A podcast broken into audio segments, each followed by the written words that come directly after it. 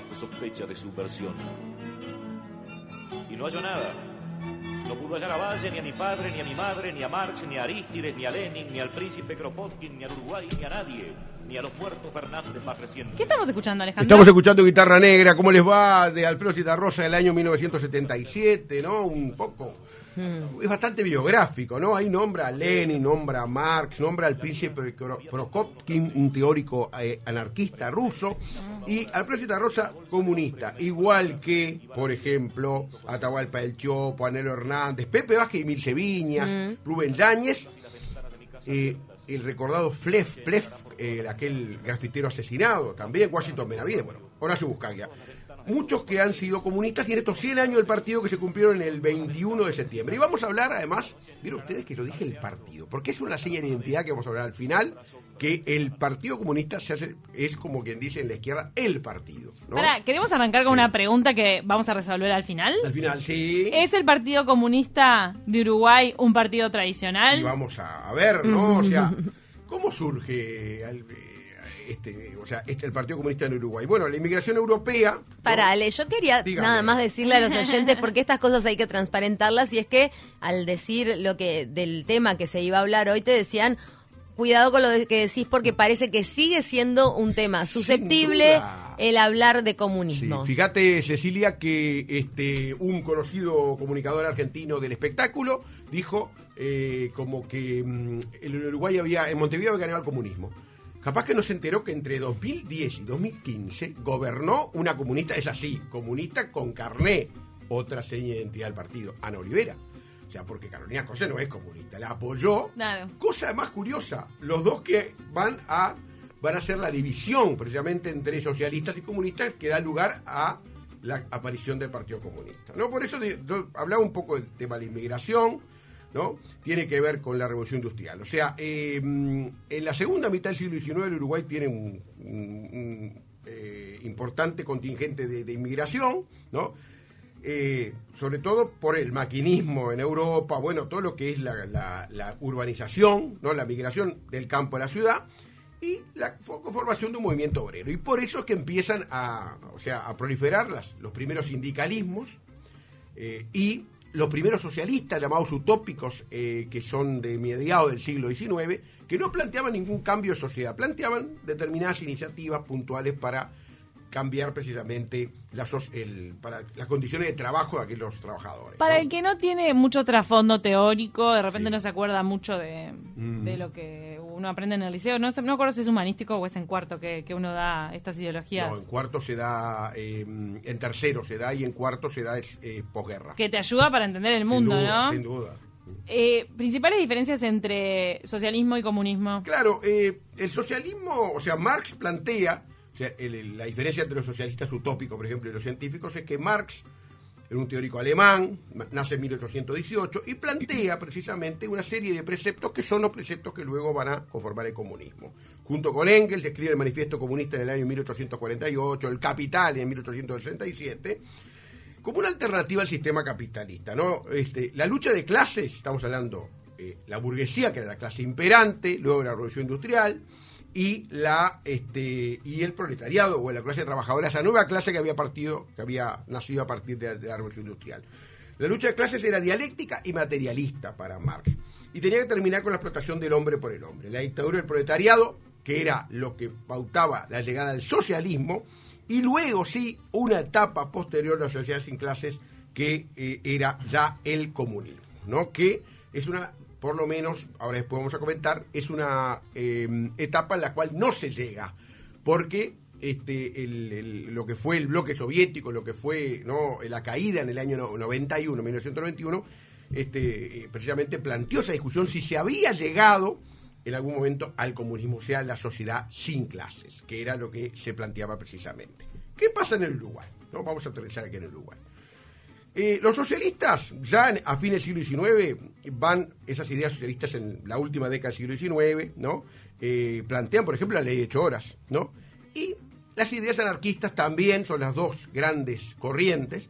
En el año 1905 la Federación Obrera Regional Uruguaya crea la primera central sindical anarquista, la FORU, ¿no? Anarquista, no Anarquista. seguían ni al socialismo ni al mar- Anarqui- eh, Los anarquistas todos sabemos que plantea un poco eh, la, la ausencia del esta- de Estado la ausencia de gobierno, ¿no? Que entonces están emparentados eh, un poquito eh, el anarquismo Sí. en su última... eh, ¿Sí? Todos ¿No? están, el anarquismo o sea, y el comunismo en la ah, última etapa están está. emparentados porque más o menos quieren lo mismo, quieren borrar Todos, el o sea, Estado, borrar todos todo. son parte de un mismo proceso ideológico, ¿no? Anarquismo, eh, socialismo. Son parientes. comunismo. Solo que, por ejemplo, el anarquismo sostiene que no debe haber Estado, ¿no? Cosa que ahí discrepa bastante con el comunismo en el sentido de que para el comunismo debe haber Estado. Ah, en el ¿no? comunismo en la última Sí, etapa hay sí, Estado. Hay Estado que es el que, ¿no? Más o menos regula, ordena. Ahí está. Bueno, eh, por otro lado, en 1910 nace el Partido Socialista, ¿no? que es el primer partido de ideas, se decía en ese momento. Lo crea Imelio Furgoni, un italiano, un eh, hijo de inmigrantes italianos. Es importante ver la cantidad, la- el censo de 1908 planteaba que la población activa de Montevideo ¿no? Era un 28% extranjera, 28% más de la cuarta parte era extranjera y la y en el Uruguay 47%, casi la mitad de la población era extranjera en 1908 primer censo del siglo XX, ¿no? Estos acontecimientos que son la Primera guerra, guerra y la Revolución Rusa, que es precisamente el desplazamiento en abril del zar por parte de la Revolución Blanca, en ese momento la Revolución Menchevique, y seis meses después, en octubre, la Revolución Bolchevique y la instauración con Lenin, con las ideas de Vladimir Ilich Ulyanov, de las este, ideas eh, de tipo socialista. Vamos a ver que este, ya en el año 64, 1864, se había creado la primera Internacional de Trabajadores, que tuvo su continuidad la segunda en el 89, y en 1919 se plantea la tercera eh, internacional, eh, primer Congreso Internacional Comunista ya en 1919, ¿no? Que tiene, por supuesto, su eh, mm, coleteo, su coletazo aquí en este, el Uruguay, ¿no? Vamos a ver que este, precisamente la Revolución Rosa va a, dividir a los socialistas uruguayos entre favorables a lo que planteaba Lenin, a Lenin plantea que es lo de la dictadura del proleta- proletariado, los soviets, comunidades eh, de gobierno, ¿no? Y eh, de ahí la Unión Soviética. Eh, y por otro lado, este, había una discusión con los socialistas, los, comunistas, a favor de Lenin y de este, la Unión Soviética, de Rusia todavía, la Unión Soviética es de 1922 recién, eh, llamándolos reformistas. O sea, había una discusión teórica muy interesante que se va a desatar en el Congreso del Partido Socialista en, en septiembre de 1920. Eso es lo que se está celebrando, se celebró el 21, el centenario, ¿no?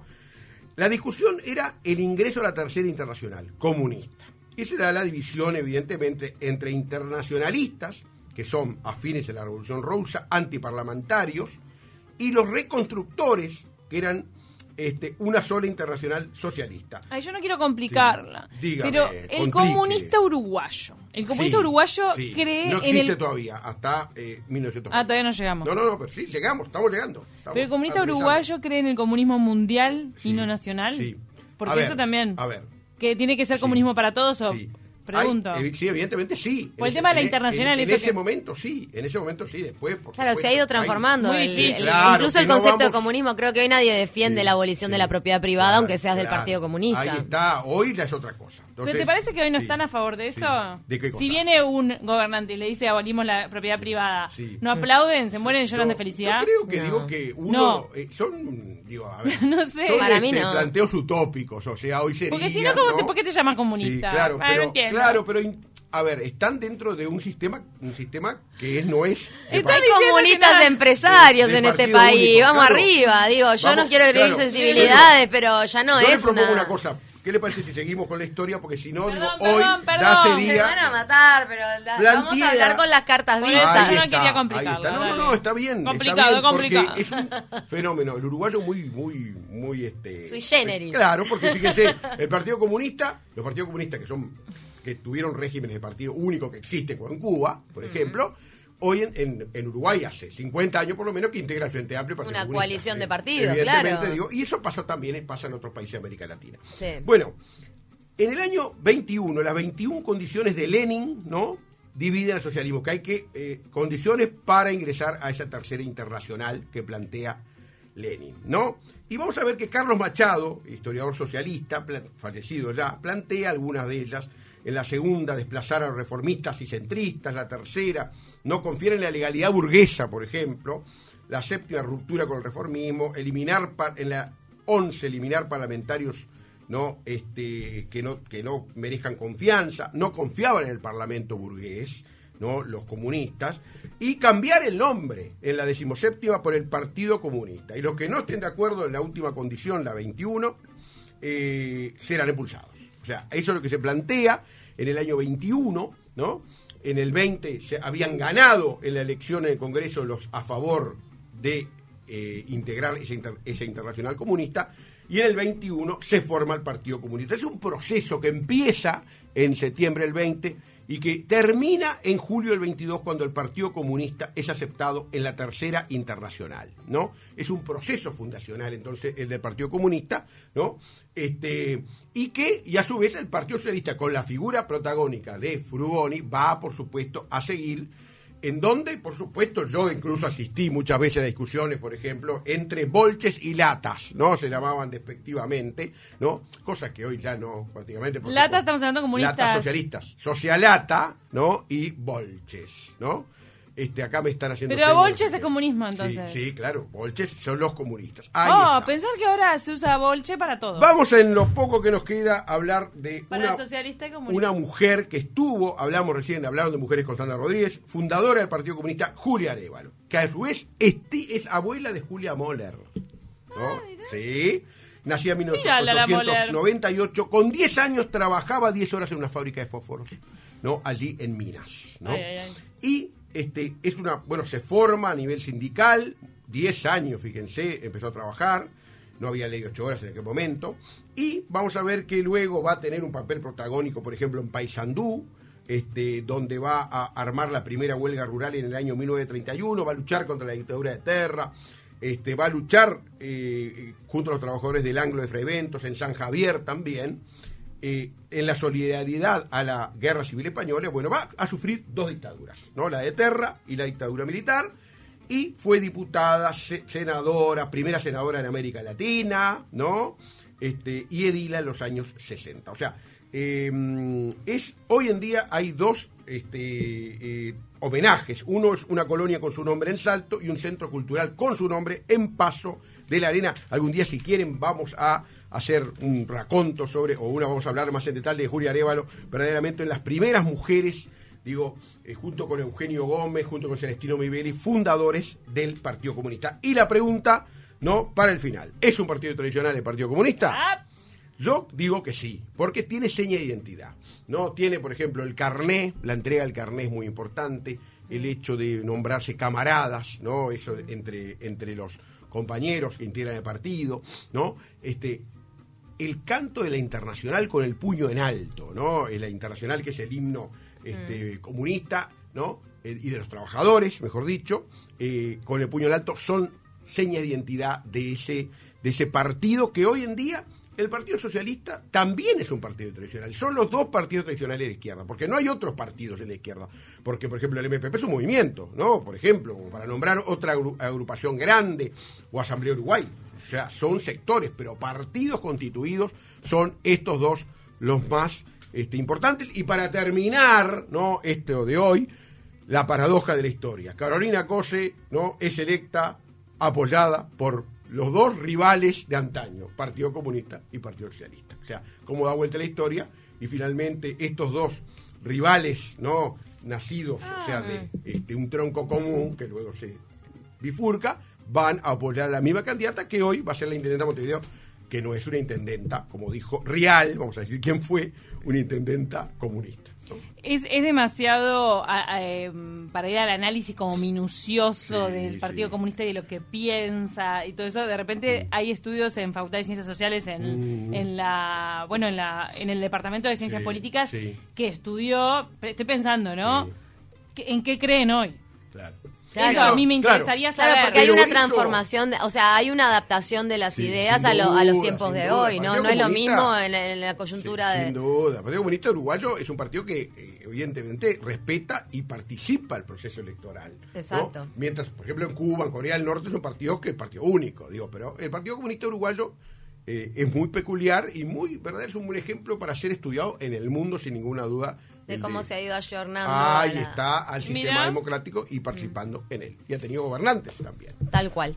Hablamos Muchísimas el gracias, próximo, Ale. ya nos vamos el próximo lunes, vamos a hablar de Santa Teresa a partir de la polémica esta del hotel de cinco estrellas que ustedes seguramente conocen como buenas comunicadoras, ¿no? Vamos a hablar de Santa Teresa, de la historia. el camping va a estar lleno, che. Es súper polémico esto Sí. del hotel y está interesante verlo desde todas La- las perspectivas. Me, me interesa mucho la lo que... historia, vamos a hablar un poco. Están juntando firmas. Sí. cómo- cómo Muy lindo tema, Ale, Ah, muchas vamos gracias.